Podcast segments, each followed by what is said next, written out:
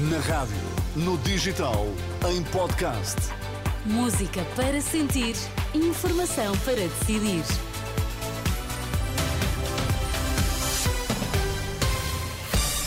Antes do Jornal das 11, as notícias em destaque. Boa noite.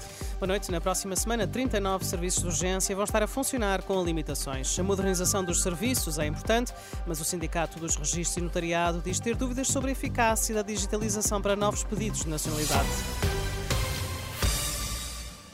Quase metade das urgências do país vão passar a funcionar com limitações na próxima semana. 39 dos 83 serviços vão ter encerramentos durante alguns períodos ou até mesmo diários, devido à falta de profissionais. O mapa foi divulgado pela Direção Executiva do Serviço Nacional de Saúde, Filipa Ribeiro. Os serviços de obstetrícia e ginecologia continuam a ser os que apresentam mais perturbações no funcionamento. De acordo com o mapa hoje divulgado, entre domingo e sábado da próxima semana, há ainda sete vias verdes que não vão estar a funcionar em pleno. Entre elas, o caso da Via Verde AVC do Hospital Viana do Castelo, que vai encerrar no domingo, no sábado e na noite de sexta. Os doentes serão encaminhados para o Hospital de Braga, que vai receber também os doentes do Hospital de Guimarães, que vai ter a Via Verde AVC fechada durante todas as noites da próxima semana. E à semelhança da semana passada, também o Hospital da Guarda mantém esta Via Verde encerrada. Já no Hospital de Leiria, a Via Verde Coronária vai fechar no sábado, os doentes serão encaminhados para Coimbra e no Hospital de Santarém, a Via Verde Coronária vai fechar no domingo, na noite de segunda e na noite do próximo sábado. A região de Lisboa e Valdotejo continua a ser a que apresenta mais serviços com limitações. A Direção Executiva do Serviço Nacional de Saúde diz que os cuidados de saúde primários devem reorganizar-se para assegurar períodos de atendimento não programado para doentes com patologia aguda. A jornalista Filipa Ribeiro com o essencial das dificuldades que se esperam no Serviço Nacional de Saúde. A submissão de pedidos de nacionalidade por advogados e solicitadores vai passar a ser feita integralmente pela internet. Em comunicado, o Ministério da Justiça diz que a plataforma online para esse efeito vai ser lançada ainda este mês e realça o que diz serem os ganhos de eficiência e de tempo. Já numa reação, o Sindicato dos Trabalhadores dos Registros e Notariado diz ter razões para desconfiar da real utilidade desta nova plataforma. O presidente do sindicato, o Arménio Maximino diz à Renascença que concorda com a modernização dos serviços, mas que essa modernização tem de corresponder à sofisticação dos sistemas. Porque nós temos como comparação, se quiser, a plataforma do atendimento à distância, que o governo também fez grande gala, ela foi abandonada por parte dos cidadãos porque não funciona. É um calvário fazer um atendimento com a plataforma, porquê?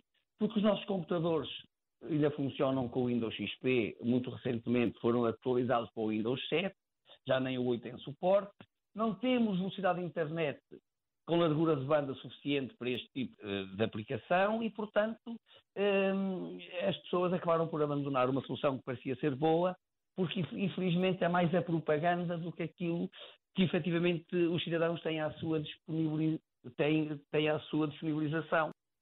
Declarações do presidente do Sindicato dos Trabalhadores dos Registros e Notariado. Pelas contas do sindicato, haverá nesta altura cerca de 300 mil pedidos de nacionalidade pendentes.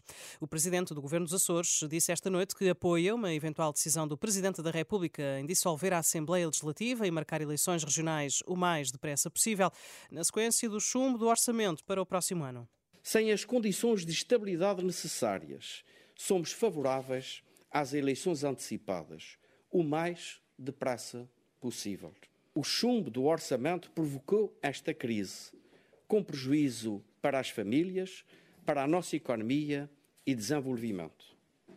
O Governo Regional tem o dever de apresentar a proposta, mas Sua Excelência, o Presidente da República, tem o poder de antecipar a realização das eleições legislativas regionais, evitando assim perda de tempo prejudicial. Palavras de José Manuel Bolieiro, aqui no registro da RTP Açores, a partir de Ponta Delgada, no dia a seguir à reunião que teve em Lisboa com o Presidente da República, que esteve a ouvir os partidos envolvidos na crise política provocada nos Açores pelo chumbo do orçamento regional. O regresso dos bombardeamentos na faixa de Gaza já provocou 178 mortos e 600 feridos desde a última noite. Os números são avançados pelo Ministério da Saúde do território, que é controlado pelo Hamas. O movimento islamita avançou ainda que entre as vítimas mortais estão cinco reféns que estavam nas mãos do movimento extremista e ainda três jornalistas. Após uma semana de cessar-fogo, reacendeu-se o conflito entre Israel e o Hamas. As autoridades israelitas afirmam que foram atingidos cerca de 200 alvos na faixa de Gaza. Os palestinianos contabilizam mais de uma centena de vítimas eh, mortais. O Hamas terá, entretanto, disparado cerca de 50 foguetes para cidades no sul de Israel. Prosseguem, entretanto, negociações com vista a um cessar-fogo temporário que está a ser mediado pelo Qatar. Contas mais difíceis para a seleção feminina de futebol, que esta noite perdeu na visita à Noruega em partida da penúltima jornada da fase de grupos da Liga das Nações. Uma derrota por 4-0 que coloca a seleção nacional feminina mais perto da despromoção para a Liga das Nações B feminina.